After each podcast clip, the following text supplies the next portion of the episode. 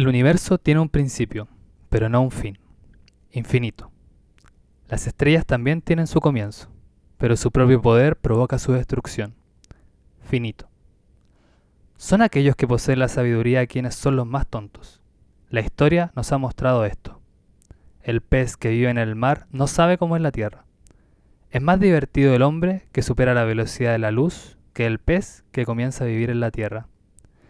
Se podría decir que esta es la última advertencia de Dios a aquellos que se resisten.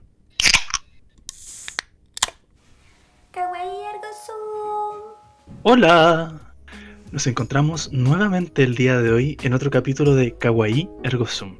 Kawaii, luego existo. Como siempre, tenemos la maravillosa compañía de nuestro querido Pablo. Pablo, ¿cómo estás? Hola, estoy aquí sentado muy fresco de pana luego de haberme comido un par de completos en la 11, lleno de energía por este nuevo capítulo, que es de un tema que debo decir que personalmente me encanta mucho. El tema del día de hoy es los viajes en el tiempo.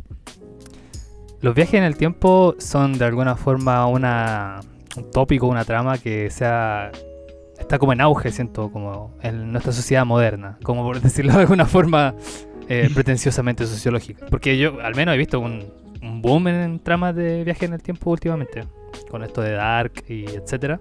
Y el anime no se queda para nada atrás en lo que respecta a tramas con viaje en el tiempo, diría yo. De hecho, que da clase al respecto. absolutamente, absolutamente. Lo, lo, valido con violencia es que, hermanito mío, qué bola. sí, de hecho, hay un referente muy particular, no sé, ahí como para que la cache, eh, Al filo del mañana, Tom Cruise, esa película. Esa película originalmente una novela japonesa. Ahí se las dejo. Mira, Mira. Pero bueno. Eh, delicioso conocimiento. sí, eh, conocimiento random que tengo. Pero ya sin perder más tiempo, ah, vamos a ir de cabeza a lo que respecta a este capítulo. Entonces, con Camilo tuvimos una extensa y larga discusión. Muy pajera. con Heidegger entre medio. de ver cómo íbamos a ordenar esto. No, fue atroz, porque, bueno, con Pablo tuvimos todo un recorrido porque dijimos, ya, sí, vamos a hablar sobre las series de anime que hablan sobre los viajes en el tiempo. Pero adicionalmente dijimos, bueno, pero también tenemos que hablar sobre algún filósofo que toque la temática del tiempo. Y dijimos, mmm, ¿qué filósofo toca la temática del tiempo? O oh, el fenomenológico Heidegger. Y fue como, puta la weá, vamos a tener que haber cancelado de nuevo, ¿cachai? y claro, entre medio tuvimos como nuestras lagunas mentales, porque más encima con Pablo nos, dispusimos a leer Ser y Tiempo de Heidegger. Y claro, nosotros leyendo los apuntes, después discutiéndolo con Pablo muy bien, y al día siguiente nos, nos volvíamos a topar con los apuntes. Y ese momento extraño en donde uno dice como, no entiendo lo que yo acabo de entender el día de ayer. Sí, era brutal. Yo tomé como notas de algunos parágrafos así, después me leía y era como, qué weá. ¿Qué, estaba pensando cuando escribí esto, weón? es que es atroz, weón. Porque ya de por sí entender a Heidegger es un. Weón, es una patada en. ¿Cachai? Y de paso, leerte los apuntes que hiciste de lo que entendiste de Heidegger, ya ahí yo encuentro que es el fatality del conocimiento. Es como la parte en la que uno dice como, esto está mal, esto está mal, todo este sistema está mal. Pero bueno, luego de mucha discusión y ver cómo le íbamos a hacer, decidimos lo siguiente. Vamos a hablar de tres series en particular que tienen temáticas sobre viajes en el tiempo. E ¿Cuáles son esas series, Pablo? Antes de decirlas incluso, voy a decirles inmediatamente, de cómo pueden imaginarse, si es que han visto alguna serie de viaje en el tiempo, y si no les cuento, de que tienen la particularidad de ser con tramas muy interesantes. Entonces es imposible hacer este capítulo sin hacer grandísimos spoilers de estas series. Entonces a continuación voy a decirles cuáles son estas series para que si es que no las han visto y no quieren spoilers, vayan a verlas inmediatamente. Las tres series que vamos a, tratar son eh, Zero, que ese no es el nombre completo ahora que lo pienso, pero el nombre es larguísimo, así que si buscan Resero va a aparecer. sí. eh, Madoka Magica, que ya hablamos de ella un poco, y Steingate, que también hablamos un poco de ella en el capítulo anterior con Max. Estas tres series tienen una, un paradigma sobre el viaje en el tiempo muy particular que nos parece interesante de discutir. Sí, y también decidimos estas series porque no es que sean series que utilizan el viaje del tiempo para resolver aspectos de su trama, sino que son todo lo contrario. Las Ah, series claro. se tratan sobre el viaje en el tiempo y Sí. cómo las resuelven es lo interesante en ellas. Exactamente. Entonces, sin nada más que agregar de contexto ni nada, te doy el pase, Camilo. Puedes partir hablando sobre Recero. Ay, ya, me encanta. Bueno, ¿por dónde partimos? Sinopsis de Recero, ¿cierto? Yo creo. Ya. Recero trata sobre los acontecimientos de nuestro personaje principal, que es Natsuki. Y sucede que él justo estaba saliendo de la tienda para comprar, etc, etc, etc. Y cuando eh, abre la puerta, se da cuenta de que su conciencia se traspasa hacia otro espacio-tempo, tem- como espacio-temporal. A otra dimensión. a otra dimensión. Gracias, Pablo. Es un Isekai. Y- eh, sí, es un Isekai, que son series que se tratan de personajes del mundo cotidiano que terminan en. Mundos de fantasía. en la fantasía. Se despierta en este otro mundo y se topa con un personaje que se llama Emilia. Ya, Emilia es sumamente encantadora, es maravillosa, es hermosa, es sugoi, todo lo que tú queráis. Y eh, Natsuki se dispone a ayudarla porque también, como buen personaje japonés, se enamora a primera vista de ella. ¿Qué es lo que sucede? De que eh, dentro de esta serie, eh, Natsuki muere. Y al morir, Ah, él tiene que repetir todos los acontecimientos que ha vivido hasta determinado punto, en donde él únicamente lo que puede hacer es que cada vez que muere, tiene que intentar corregir su línea temporal para dar a un resultado en el cual él no muere y los seres queridos suyos en esta otra dimensión tampoco mueran. ¿Lo hice bien, Pablo? Sí, Sí, tengo solo- tu validación. solo agregaría de que este, este poder que tiene Subaru no es como que él lo activa así como, ah, poder de revivir. No, sino de que él lo descubre muriendo, de verdad en la serie. Entonces como que Sí. él, él sin saber que iba a revivir, la primera vez eh, muere y despierta y aparece como donde apareció al principio. Y nadie, nadie, nadie recuerda nada de lo que pasó porque saltó al pasado. O sea, solo Subaru recuerda esto, que es algo muy importante de, de esta serie. Sí. Pablo, ¿por qué es importante que estemos hablando de Re para este capítulo? Entonces, eh, habíamos conversado eh, sobre cómo este loop es como claustrofóbico, que se comparte como un poco en todas estas series que vamos a hablar, pero dentro de R0 yo creo que es el más cruel, porque como estaba diciendo, Subaru como que tiene que morir para hacer como estos saltos. Entonces, a lo largo que avanza la serie, y va como logrando avanzar como en sus puntos de salvado, que el mismo Subaru le llama así, Onda, como donde se muere siempre, al final logra salvarse y avanzar un poco, llega a otro punto en que se muere, etcétera. Como que uno ve como el optimismo que tiene Subaru, como por ayudar a Emilia, por intentar salvar estas circunstancias que son como pésimas, en que muere, desgastan a, a Subaru un punto que, bueno, es horrible. Te, te destruye ver cómo este weón tiene que darse cabezazos como contra su muerte, porque no puede descansar, pues, ¿cachai? Él muere y tiene que repetirlo, ¿cachai? No, no lo elige. Sí, es súper interesante esta cuestión que plantea la serie y que, bueno, también vamos a ver de que se, se repite un poco en las otras, que tiene que ver con el desgaste psicológico de tener que volver a repetir los acontecimientos, que en el caso de Recero se ve de manera mucho más brutal porque el personaje se tiene que morir. Entonces, en ese sentido, Subaru recuerda cada vez que él se ha muerto, de las maneras más absurdas y de las maneras más atroces. Y, que lo encuentro que es súper interesante porque en el caso de R0, el viaje en el tiempo, claro, por una parte es una posibilidad de poder como enmendar los errores cometidos a lo largo de la historia, pero al mismo tiempo se transforma en una suerte de maldición para el personaje, porque está condenado a tener que hacer las cosas bien para que puedan funcionar de la manera como óptima, por así decirlo. Claro. Sí, y otra cosa que se plantea que es como interesante, como esto dice Camilo, es que como que como que hay un tiempo mal gastado, como que hay una hay un ideal, como una circunstancia que es interesante de ver, ¿cachai? Porque pero al mismo tiempo es como loco porque si es que nosotros viéramos como la historia desde la perspectiva de Emilia, eh, que es la personaje a la cual Subaru está enamorado y que intenta ayudarla siempre, eh, Emilia no entiende de nada, pues, weón. Porque ella solo ve la historia donde Subaru es seco, pues, ¿cachai? Donde hace todo bacán y soluciona el problema. Ella no ve todo el tiempo que Subaru vivió, gastó, murió, lloró, etcétera, ¿cachai? Y es brutal eso, la diferencia. Sí, em, con Pablo en otra de nuestras conversaciones mientras preparamos el capítulo, conversaciones que han durado hasta las 5 de la mañana y nos han tenido que interrumpir otros amigos para decirnos como por favor basta, deténganse. Em, hablábamos con Pablo sobre esta cuestión de que em, e, el tiempo bien invertido te hace vivir más las circunstancias. Porque claro, en el caso de Subaru queda súper explícito porque el, el buen literalmente lo vive de nuevo. Pero figurativamente hablando, eh, a mí me hace mucho eco en el decir como, si yo dedico algo bien respecto a este suceso, eh, yo lo voy a querer más aún. O sea, Pablo y yo podríamos vivir las mismas cosas, pero si yo viví más intensamente ese tiempo presente, significa de que mi tiempo fue invertido mejor en como desde esa perspectiva. No, no sé cómo darme a explicar bien, se entiende, ¿cierto? Sí, sí se entiende. De hecho, me estaba acordando de una de las tonteras que escribí de Heidegger con lo que dijiste, ¿De,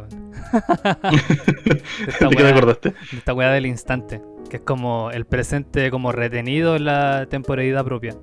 Y que es como un presente propio. O sea, como que no es como natural en nosotros como esta idea de como de vivir el tiempo como más intenso, como lo decís tú, sino de que en verdad es como una es una postura, una postura que a Subaru se le obliga a entrar de alguna forma mm. con su poder. Sí, eh, retomando también lo que decíais de Heidegger, pensaba en esta cuestión de.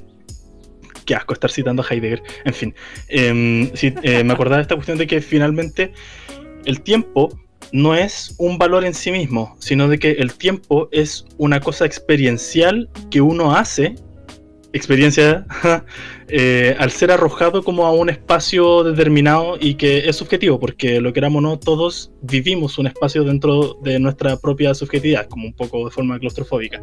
Y que a mí me parece súper interesante porque en el, en el fondo me hace decir como, claro, todo lo que yo viva dentro de esta línea temporal eh, está supeditado a la manera en la cual yo me planteo dentro de este espacio presente.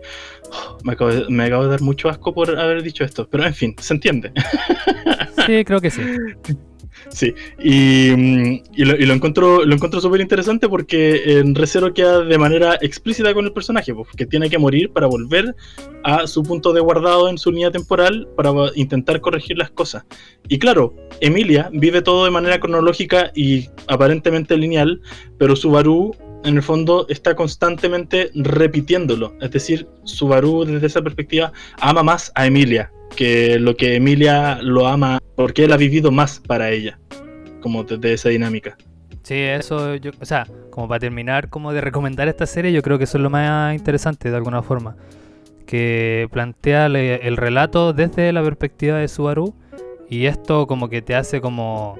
O sea, yo me acuerdo que cuando la vi la primera vez no me gustó tanto, y ahora está en emisión la segunda temporada, y eh, no me gustaba porque Subaru es demasiado humano en su forma de enfrentarse al conflicto.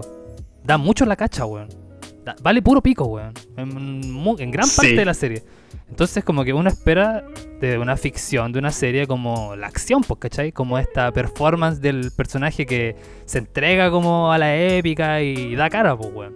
Y Subaru lo intenta, pero, pero vale pico, ¿cachai? Porque es un ser humano promedio, po. Sí, y más encima, después, más adelante, uno descubre que Subaru como que tiene un montón de drama y weas también, que lo hacen ser como súper frágil y como. Eh, en el fondo, como que se ve enfrentado a tener que darse como cabezazos frente a estas circunstancias. Mm. Y cómo lo desarrolla la serie eh, es súper bueno. Yo encuentro que está muy bien logrado.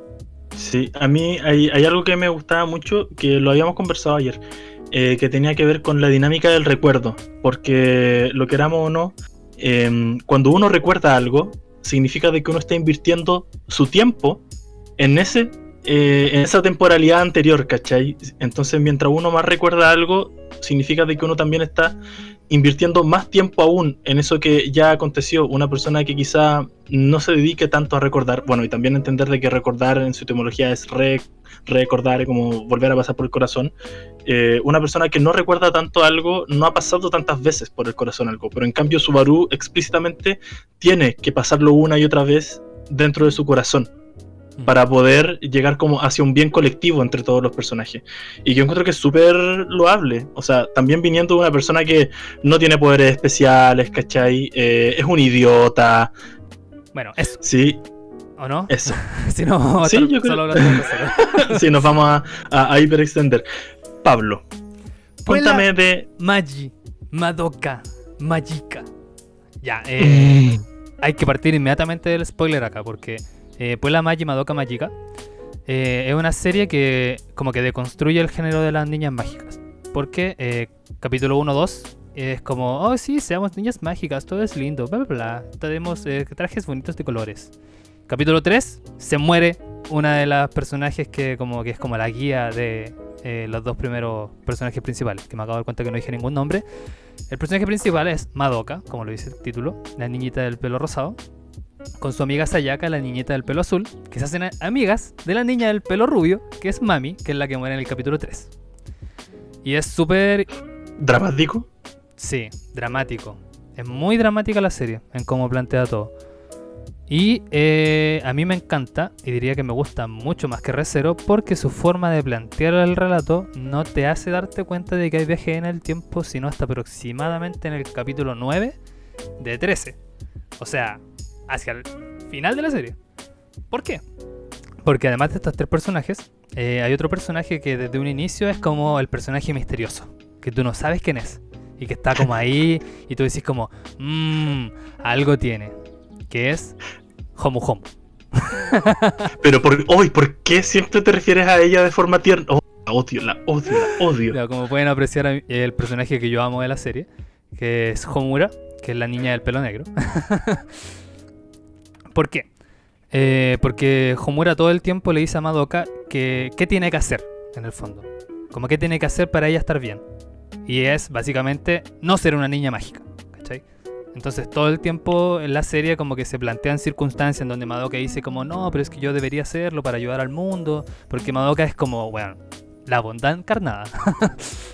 Ergo, de mucho- muchas cosas del capítulo de series, etcétera, drama, drama, drama, drama, hay un punto de la serie en donde de repente como que la- el capítulo parte y llega como de nuevo Homura a presentarse como al colegio, como la estudiante transferida, igual que al principio de la serie, pero no es como la Homura chora, así como que le dice a Madoka qué tiene que hacer y nada, así como que es una Homura muy polla, con lentes y tú decís como, ¿ya? ¿Qué? y ahí es cuando todo ¿Pero se va al carajo. Porque te, en el fondo la serie te, te cuenta de que, ultra spoiler, eh, viene el fin del mundo solamente y que la causa del fin del mundo es que Madoka se vuelve una niña mágica. Y la única... Ella es la causa del fin del mundo. Claro, porque viene como... Ay, es que es difícil de explicar sin contar toda la historia. Pero lo voy a decir muy rápido y, y si no lo entienden no se preocupan. Básicamente... Mejor niña- que no entiendan. Sí, básicamente Madoka se convierte como en una bruja que es como la weá que encarna la maldad. Fin. Eh, en ese punto eh, es que Homura se vuelve una niña mágica. ¿Por qué se vuelve una niña mágica? Se preguntarán. Porque cuando las niñas mágicas se vuelven niñas mágicas, pueden pedir un deseo. Y según su deseo, es, es la cantidad de sus poderes y cómo se manifiestan sus poderes mágicos, ¿cachai? Entonces, ¿qué es lo que Hmm. pide Homura? En vez de pedir de que se salve el mundo, pide salvar a Madoka. ¿Y qué es lo que cómo se manifiesta su deseo? En que ella salta al pasado. Al igual que Subaru, eh, cada vez que eh, ella como se da cuenta de que no logró salvar a Madoka, ella puede, tiene la capacidad de volver al pasado hasta antes de que Madoka se volviera una niña mágica. Mm. Y ahí empieza lo brutal. Porque te das cuenta de todo lo que viste en la serie, como Homura es, es como uno de los mil y algo loops que ya ha hecho Homura, ¿cachai? O sea, la serie parte ya desde mucho más adelante de lo que ya empezó la historia, desde un inicio, por decirlo de alguna forma. No sabemos cuántas veces Homura repitió esto. Solo sabemos que han sido muchísimas, porque está hecha mierda, weón. está destruida. Psicológicamente también está muy afectada. No, y también algo que me llama mucho la atención de, de Puella Magi Madoka tiene que ver con esta sensación del determinismo temporal. De que tú puedes intentar mover muchos cables dentro de una trama, pero si no mueves el cable indicado, los acontecimientos te van a llevar hacia el mismo resultado, que tiene que ver con que Madoka va a destruir el mundo. Sí. Y de que si no logras corregir ese acontecimiento en específico, las cosas van a tender hacia ese final de manera irremediable, de una u otra manera. Sí, eso es lo terrible de, de Madoka. Que Homura está como en este loop encerrada como sabiendo que ella es la única que recuerda todo, la única que puede salvar al mundo, pero no puede, porque está sola. Porque aunque se lo diga a alguien, eh, aunque intente lo que intente, siempre, siempre, y te lo muestran en la serie, siempre falla, weón. Entonces como que es terrible porque te das cuenta de que pareciera que es verdad lo que dice el Camilo, como que está determinado el mundo a acabarse. Mm. Y después, bueno, ¿qué pasa en el final de la serie? Marica, no te diré. Oh, hermanito, lo decimos, ¿o ¿no? no, no, no, no, porque entonces la gente no va a querer ver la serie, pues Toti. Bueno, hablando como de cosas que nos gustan de Magi Madoka. Bueno, en primera instancia, de que claro, chicas mágicas, porque obvio que todos venimos de Sakura Card Captor Tao. Em, pero lo interesante como de esta deconstrucción que hace Pura Magi Madoka es que en el fondo, en primera instancia, la serie se ve como otra serie inocente de niñitas, pero a partir del capítulo 3, la serie se va al carajo. Y adicionalmente, eh, te muestran de que la serie no es lo que tú creías que era, sino de que la Sí. trama es otra cosa y es completamente sombrío y es completamente lúgubre y es completamente ominoso. Sí, no hablamos mucho de la niña del pelo azul, que es Sayaka, pero el desarrollo de ese personaje, por ejemplo, es brutal, weón. Porque entra como a la psique de- del personaje, como qué es lo que desea, qué es lo que quiere, y como qué espera de ser una niña mágica, y al final es brutal lo que le pasa. Sí, no, yo, yo soy fan de Sayaka. Tú, tú ten a tu Omura y tu Homu Homu, las cuestiones que tú queráis decirle, pero yo soy fan de Sayaka, Forever Sayaka. Claro. Porque al final como que al en estar como arrojadas a estas circunstancias como tan anormales de ser niñas mágicas, como que tienen como que dar la vida como por lo que están haciendo, ¿cachai? O sea, Homura da la vida por Madoka todo el rato, ¿cachai? O sea, si no fuera porque la ama, no haría toda esa cantidad de loops. O sea, no valdría la pena. Y, también el desmedro de que Madoka no sabe por qué Homura está haciendo lo que ella hace. Y que a momentos te parece súper cuestionable Sí. ciertas acciones de Homura. Como que uno dice como, eso que hizo no está bien. Pero después, en el capítulo 9, te explican por qué está haciendo ciertas cuestiones y dice como, "¡Ah! ¡La ama! ¡La está protegiendo todo este tiempo! Y ahí uno se va a la conchetumare. Sí, entonces. Y es más cuático, diría yo, que Subaru, porque Homura tiene el poder de hacerlo, como a voluntad, ¿cachai? O sea, su Mm. poder es manipular el tiempo. Entonces. Es fuerte. Es fuerte. Lo que tiene que hacer. Sí. Me acuerdo de. Spoiler, de. Spoiler grande de nuevo. De esa escena en donde tiene que matar a Madoka antes de que se convierta en la maga y me destruye, weón. No, es, es atroz esa escena. Es horrible, weón. Sí, yo recuerdo esa escena y es como. no, no, no tenía que haber visto esta serie, weón. Lo peor es que tú me la recomendaste. Como en qué estabais pensando, es buenísima, ven, ¿qué te pasa? weón. Ya, pero el Como final, yo. el final es muy bonito. Solo voy a decir eso. Sí, sí, el final. Eh, Es de esos finales que te dejan el corazón tibiecito. No sé, no sé, Toti. No sé.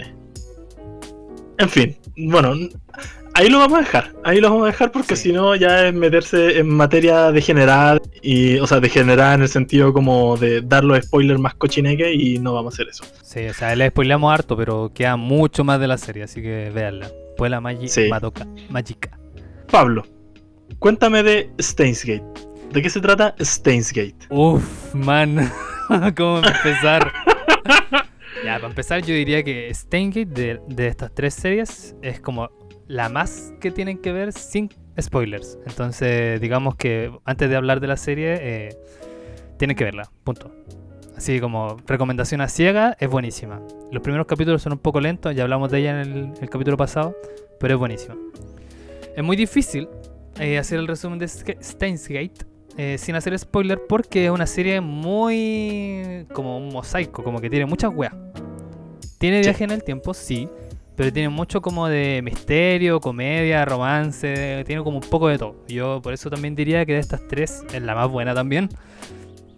Eh, Okabe es un científico loco, pero en verdad no es un científico loco, en verdad es un weón que se cree científico loco. Ya, Es un idiota. Sí, es un idiota. Esa weá tiene un nombre en Japón que se llama Chunibyo, que es como el síndrome de los 8 años, de las personas como que, no sé, weón, viven como si fueran niños. Y yo lo encuentro muy loco, pero bueno. La cosa es que Okabe se cree un científico loco y como que habla por su teléfono con gente que no existe y weá así, pero el loco en verdad igual cacha como un poco de ciencia, tampoco es weá nada, weá nada. Igual es más o menos inteligente. También otro dato importante es que a diferencia de Subaru y de Madoka, eh, Okabe tiene nuestra edad, tiene como veintitantos, es grande, no es un, no es un cabro chico. Entonces eh, la serie parte como en él conociendo a Kurisu en un seminario que hablaba sobre los viajes en el tiempo y como que él va y empieza a hablar weá y de repente, ¡boom! Llega una máquina del tiempo al techo del edificio donde está. y queda así como, ¿what? vaya, vaya. Y eso no es todo. El hecho que es el detonante de la serie es que Okabe va como a ver qué onda que pasó con el ruido, sube y se encuentra con Kurisu, la mujer que acaba de conocer, muerta. Toda ensangrentada tirada en el suelo. Y loco queda para la cagada, se va corriendo, etcétera. Como que después hay unas escenas más bolones locos que no, vale la pena explicar. Y al capítulo 2, eh, como que circunstancias random, y el capítulo termina con Okabe viendo a Kurisu viva de nuevo. Y tú que hay como, Niga, what? Esta perra debía estar muerta. Bueno. Oh no, you didn't. Oh no, you didn't. Bueno, entonces el tema es que ahí empieza la serie. Entonces, no vale la pena seguir contándole la historia porque es larguísima, porque es una serie de 25 capítulos y que no para en ningún momento. Pasan muchos, muchos, muchos hechos, más personajes. Pero lo interesante, y ya como yéndome a, nuestra materia, que es el viaje en el tiempo, es que por circunstancias que no voy a mencionar ahora, eh, Okabe termina con el poder de poder saltar en el tiempo. ¿A qué me refiero? eh, Subaru cuando moría saltaba cierto punto, el mismo punto. Homura, cuando Madoka moría o ya no la podía salvar, ella decidía saltar con su poder mágico antes de que Madoka se volviera niña mágica. Okabe, hmm. en comparación, primero tiene una máquina que le deja saltar su propia conciencia a un momento como de dos semanas más atrás en el pasado, creo. Y después de a poco eso empieza a mejorar. Como después ya llega como otra máquina en el tiempo real del futuro, y etcétera, etcétera, etcétera. El tema es que eh, a diferencia de, la repetición o el determinismo de las dos series anteriores, habla de la perspectiva. Porque Okabe tiene el poder, por decirlo de alguna forma, eh, del Reading Steiner. Así lo llama él porque es una huevona. Eh, que es recordar todo lo que pasa a través de los saltos en el tiempo. Porque mm. a diferencia de lo como nosotros normalmente entendemos el viaje en el tiempo, eh, en Steingate todo ocurre, todo pasa. Eh, hay como multiversos. Entonces lo que uno decide básicamente es si es que uno se queda con una historia o con la otra. Nada más. O sea, en este, mm. esta realidad que existe hoy hay una realidad en donde Camilo y yo no nos conocemos. Oh, no lo había analizado. Qué fuerte. Hay un universo en donde este podcast no está sucediendo. No. Weón, hay un universo en donde este podcast significa de que somos nosotros dos vestidos de pop idols. Claro. Weón. bueno, ¿y quién asegura de que no estamos vestidos como pop idols? Mm, bueno, mm. pero la esencia de la serie es eso. Y que ocurren ciertos hechos que no voy a spoilear que hacen que eh, uno cambie de perspectiva. Porque al igual que el determinismo de Madoka, eh, ocurre cierto hecho, que es que Kurisu muere o no muere, y que otro personaje muera o no muera, que cambia radicalmente el futuro. Porque a diferencia de Subaru y de Homura, Okabe conoce a alguien más que viene del futuro y que viene y le dice, si es que tú dejas que esto pase, el mundo del futuro es una mierda. Hay guerras mundiales, hay hambre, todo el mundo se muere, etc. Así que tenemos que impedir esto. y ahí que es donde queda la cara. Sí. Camilo, habla tú, habla él mucho. no, a mí algo que me, gusta mucho de, de Gate, a diferencia de R0 y Puebla Magi Madoka tiene que ver con eh, esta noción de lo que tú expresabas anteriormente, con la perspectiva. Porque, claro, en Puebla Magi Madoka, la perspectiva del viaje en el tiempo es súper claustrofóbica. Porque Homura está obligada a repetir el mismo acontecimiento una y otra vez hasta poder dar con el resultado que necesitamos que suceda, ¿cachai? En el caso de Stainsgate, todos los acontecimientos que él comete dan a distintas líneas temporales diferentes. Por tanto, él tiene que ver cuál es la combinatoria correcta de muchas cosas a través de la cual dice como, ah, si yo combino este suceso con este suceso con este suceso, yo puedo llegar finalmente al resultado deseado. Y que también tiene otra particularidad de que en Puebla Magi Madoka y en Reserva, claro, existen como distintas líneas temporales, pero los personajes están obligados a ir hacia la línea temporal como primera por así decirlo. En el caso de Re0, son muchas líneas temporales que están sucediendo, pero depende de. depende de nuestro personaje principal ver hacia cuál línea él quiere tender y cuáles son las cosas que él necesita mover para, para trasladarse de una a la otra. Que tiene que ver también con la teoría de las cuerdas. Sí. Stein que en ese sentido toma todo. Claro, Em, no, y también otra cosa que, no sé si la, había comentado, porque memoria a corto plazo, no he invertido mucho tiempo en mi memoria, eh, ¿eh? Em, que tiene que ver con que Puebla Magi Madoka y Recero son series que están sustentadas en el género de la fantasía. Por tanto, ah, dentro de todo, está todo como todo explicado dentro de, como de un proceso mágico y súper loco, incomprensible para la humanidad. Pero en el caso de Stainsgate, eh, Stainsgate es una serie como de pseudociencia, porque está todo sucediendo dentro como del cotidiano, como de, nuestro, de nuestro espacio temporal. Entonces, también hay un rollo más con el tema de la pseudociencia y sobre cómo entendemos de manera cuántica lo que es el viaje en el tiempo y cuáles son las implicancias de que las personas viajen en el tiempo. Porque, porque a diferencia de Stainsgate y de Madoka, los personajes viajan mágicamente pero en Steins Gate es una ciencia el viaje en el tiempo. Desarrollar la capacidad de viajar en el tiempo implica de que las otras personas también pueden llegar a viajar en el tiempo. Ergo, las grandes potencias mundiales pueden decir como, weón, si yo puedo viajar en el tiempo, puedo dejar la cagada y modificar la historia a mi antojo. Y ahí hay otra cuestión, ahí hay otra cuestión, em, que se mueve y que empieza como a meterse dentro de la trama, que tiene que ver con el submundo político y de lo que es capaz de hacer el poder cuando se topan con una fuerza como lo es eh, modificar acontecimientos del pasado. Sí, en ese sentido, claro, se me había olvidado cómo decir esta cosa. Que además de que, claro, Steingate busca hacer pseudociencia, es decir, como justificar todo desde una postura como de la razón y etcétera, que todas las cosas suceden esto tiene como su raíz en que Recero parte de una novela. Madoka no me recuerdo, creo que es original o un manga, no estoy seguro. En cambio, Stainsgate parte de una novela visual. Para ustedes, nuestros queridos oyentes que no saben lo que es una novela visual, una novela visual es como un RPG, como donde tú puedes hablar, etcétera, y tú puedes elegir ciertas acciones que tu personaje, personaje hace. Las más comunes mm. y más fáciles de explicar son las de romance. Entonces, claro, el típico niño en el colegio que se enamora de muchas chiquillas y como que tú tenés que elegir con cuál se queda. Entonces tú juegas el juego varias veces y te veis como las rutas de intereses amorosos. En cambio aquí lo hace, pero desde la perspectiva como cuántica de líneas temporales y distintos futuros y distintos acontecimientos que cambian la historia. Entonces, que toma esta este tropo, este como limitante, esta herramienta que tiene la novela visual y la utiliza en su relato para decirnos de que, claro, Okabe puede recordar todo lo que pasa a través de la novela visual, a través de todas las líneas del anime, y él tiene que decidir como cuál es la real, cuál es la más mejor. Porque de hecho Stingit mm. es muy literal eh, en ese sentido porque hablan de una línea alfa en donde pasa algo, una línea beta donde pasa otra cosa y una línea gamma donde pasa otra cosa y la línea del Stainsgate, que así le llaman, que es como el, el true ending, el final feliz, ¿cachai? Y es brutal, brutal, brutal y gran spoiler eh, el final de la serie.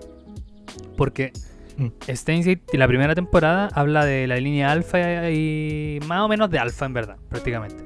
Y como tratar de evitar llegar a beta. Pero al final eh, de la serie falla, se equivoca, o cabe, no lo logra.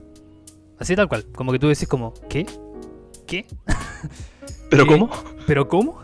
Y, y claro, pues si nosotros siguiéramos como un, un relato visto como desde como desde una perspectiva como de Red Zero, por ejemplo, ahí Okabe estaría obligado a repetirlo.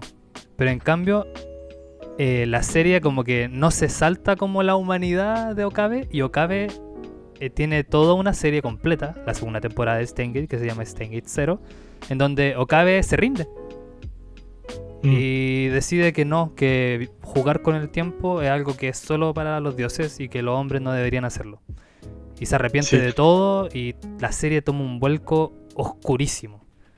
Pero es súper virgio De- porque todo eso pasa en la serie original en un capítulo. es brutal esa cuestión, porque claro, como sucede en otra línea temporal, bueno, me puedo dedicar toda esta línea temporal a hablarte sobre este primer capítulo en donde el personaje no hizo esas cosas. Claro. Entonces, No, no, hay una dale. hay una cita que a mí me gusta mucho que es de Steins Gate, que es del personaje Kurisu. dice- Kuristina, que le da al- a nuestro personaje principal y que dice así: Podría haber otro yo entre todas las líneas infinitas del tiempo. Nuestras mentes están unidas y forman parte de un yo. ¿No crees que sería maravilloso? Estarías en todas partes, en todo momento a la vez. Un gran amor por alguien, una gran creencia en algo, un gran deseo de transmitir algo. Si todas esas cosas sobrepasan el tiempo mismo y crean un tú, ¿no sería maravilloso? Bueno, para ese momento ya hay todas las personas que están viendo la serie y se toman con ese texto, vamos a estar todos llorando. En fin, eh, la cuestión importante como del texto, creo yo, em, tiene que ver con esta cualidad del personaje intentando dar la vida por, eh, por sus seres queridos, ¿cachai? A mí me resulta súper esclarecedor en la, en la dinámica que, que, que otorga Steins Gate por sobre las otras dos series, que tiene que ver un poco con que si yo elijo ciertos acontecimientos, ciertos personajes se van a morir. Si yo elijo estos otros acontecimientos, estos otros personajes se van a morir. Pero al parecer no tengo este punto medio en el cual yo puedo hacer que todos los personajes vivan. Al parecer siempre tengo que sacrificar algo. Y esa cuestión a mí me destruye la cabeza, pues, ¿cachai? Eh, esta cuestión la habíamos conversado ayer con Pablo, que tenía que ver con, eh, con la desaparición de la tragedia. Sí, lo voy a decir. Ya, dale. Em, no, pero, pero me sirve para apoyar el point, porque eh, como, como varios de, varias de ustedes saben, eh, la tragedia, a partir como del siglo XV, siglo XVI más o menos, deja de operar. La gente deja de escribir tragedias. Y uno queda así como, pero bueno, ¿por qué la gente dejó de escribir tragedias? Y es súper sencillo, pues porque en- para el mundo griego la cultura es cosmológica, es decir, tus acciones tienen que ver con el devenir de la naturaleza misma. Y en el mundo del renacimiento, eh, nuestras acciones tienen que ver con el devenir de la voluntad de Dios en la tierra. Más allá de eso, eh, ya con la caída como de, los grandes sistemas de creencia, empiezan a aparecer como la ideología hegemónica, etc., etc., la gente eh, deja de tener esta noción de eh, querer dar la vida por algo. También porque, oh, época contemporánea, ¿cachai? Oh, hiperconsumismo. Entonces, no sé, por ejemplo, ahora un personaje ya no va a dar la vida por darle una sepultura digna a su hermano. O sea, puede suceder. Pero en el lenguaje cotidiano, esto ya no opera de esa manera, ¿cachai? Em, y a mí me, me causa mucha gracia de que, claro, se terminó la tragedia, pero de a poquito empieza a aparecer el género del viaje del tiempo, y es un poco también la narrativa de la tragedia, pero da vuelta desde el contexto contemporáneo, porque es cierto, nuestros personajes principales en las tres series son personajes que son frágiles, son inestables, uno que otro es un wea, ¿cachai? Eh, no tienen habilidades especiales, Mm. pero el hecho de que ellos se tengan que topar una y otra vez frente a los mismos acontecimientos les hace entrar en la conciencia de que sus decisiones no dan lo mismo, de la manera en la cual ellos invierten el tiempo no es gratuito y, y, tampoco vale nada, sino que todo lo contrario, están obligados a entrar en la conciencia de que todas mis acciones importan y que lo que yo decida o no podría dar como resultante de que ciertas personas vivan, de que ciertas personas mueran. Y te obliga a enfrentarte como a este desenlace trágico que originalmente tiene la, tra- la tragedia, que es yo enfrentándome frente a la posibilidad de volver a otorgarle un orden a la realidad, de que ésta vuelva a tener un sentido que sea, eh, por así decirlo, optimista para todos.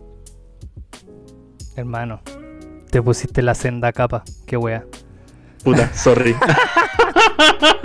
Sí, o sea, para terminar, porque ya después de eso no, no hay mucho más que agregar, como nudo final. Eh, ahí no sé cómo decir esta weá porque la habíamos dicho, pero no me acuerdo cómo íbamos a introducirla. Quiero terminar con una frase del Principito. ya, sí, dale, dale, dale. Eh, la voy a parafrasear porque se me olvidó buscarla antes del podcast. Que básicamente eh, es cuando el zorro se despide del Principito y le dice como, este es mi secreto. Eh, lo más importante del de, de tu rosa, que el Principito llega con el zorro hablándole de su rosa, que es su mejor amiga, eh, es el tiempo que tú pasaste con ella. Tu rosa es importante por el tiempo que tú invertiste con ella. Por todo el tiempo que tú la cuidaste, le regaste, le cortaste la espinita, le sacaste los bichitos, etc. Por eso es que tu rosa es especial y es diferente a todas las otras rosas del mundo. Una cosa así le hice. Sí. Em, ¿Por qué no acordamos de la cita al principito? Porque, claro, estábamos trabajando con Heidegger y precisamente con este aspecto del ser y el tiempo de que uno es un ser arrojado a sus circunstancias subjetivas, por tanto, uno tiene que ver cómo invierte su noción de tiempo en esas cosas. Y dijimos, conche tu madre, conche tu madre, Heidegger era el principito, weón. Sí, fue un momento muy woke. Sí. Em, para todas las personas que estudian filosofía de manera Perdónennos. Perdón. The Audacity. Bueno, sí, tuvimos la audacity de comparar a Heidegger con el Principito. Pero sí, en el fondo, es que también para qué vamos a hacer la pega difícil, ¿cachai? Como. Heidegger, leerlo es un culo. ¿Queremos que la gente lea a Heidegger? No, la verdad es que no queremos que lean a Heidegger. Pero, em, por su lado colateral, les podemos decir como, mira, ¿sabéis qué? Quería entender ser y tiempo, léete el Principito. Específicamente el capítulo del zorro con el Principito. Y loco, listo, entendiste. Eso es ser y tiempo, chao. Sí, eh, solo me. No hay más. Para terminar, menciones como honrosas, no sé cómo decirlo, que yo quería hacer y que no pasó el casting. Era sobre, eh, sobre Haruhi, solo por un detalle. Haruhi Suzumiya, eh, también hablamos de esa serie en el capítulo anterior.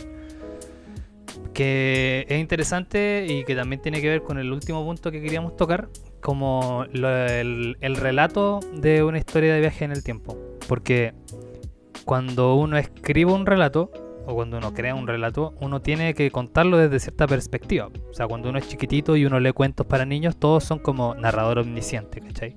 Como que uno sabe Mm. todo y uno tiene todo el tiempo y el tiempo avanza normalmente. Pero después como que las cosas se vuelven más complejas, ¿cachai? Como que existen mecanismos de narración que te dan como para hacer viaje en el tiempo. Y yo encuentro que es maravilloso cuando el mecanismo en con que uno cuenta la historia es parte de la historia. Y en Haruhi Mm. hacen eso de una manera maravillosa. Solo voy a decir eso. Y en las series que Sí, po. dijimos también lo hacen de una manera también súper interesante. Por ejemplo, en Claro. Stein te muestran con números literales como cuáles son las diferentes posibilidades y los diferentes futuros. Que son miles. Sí. Y lo interesante también en Haruhi, esto que tú decías, pues Pablo, de que en el fondo eh, Haruhi, su contenido es también su forma, porque la forma en la cual te narro la historia también tiene que ver con la línea temporal a través de la cual yo te estoy contando esto que te quiero contar. Por tanto, Sí. quiero que tú entiendas algo en específico con la forma en la cual yo te lo estoy contando.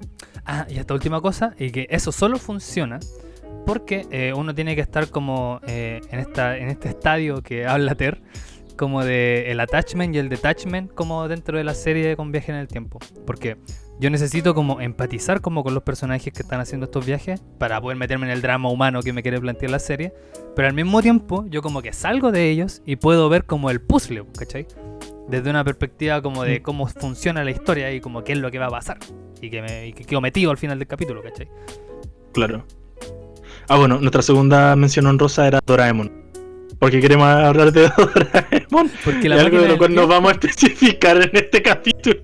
Porque eran las 3 de la mañana, weón. weón, era muy buena referencia. Porque Doraemon es un gato del futuro que viene al pasado a ayudar a novitas a no ser un pastero culiado, weón. Y se lo enseña a través de mostrarle que los viajes en el tiempo no son la solución. Pero bueno, Claro. En fin. Dicho esto, deseamos que todos ustedes tengan un maravilloso devenir de su semana, inviertan bien su tiempo, em, aprovechen mucho a sus seres queridos, decidan bien las cosas que hacen. Ay, bueno, así como la doctora Polo. He dicho, caso cerrado. Eh, no. em, bueno, dicho sea esto, eh, Pablo, ¿nos despedimos? Eh, sí. Voy a asumir. Des.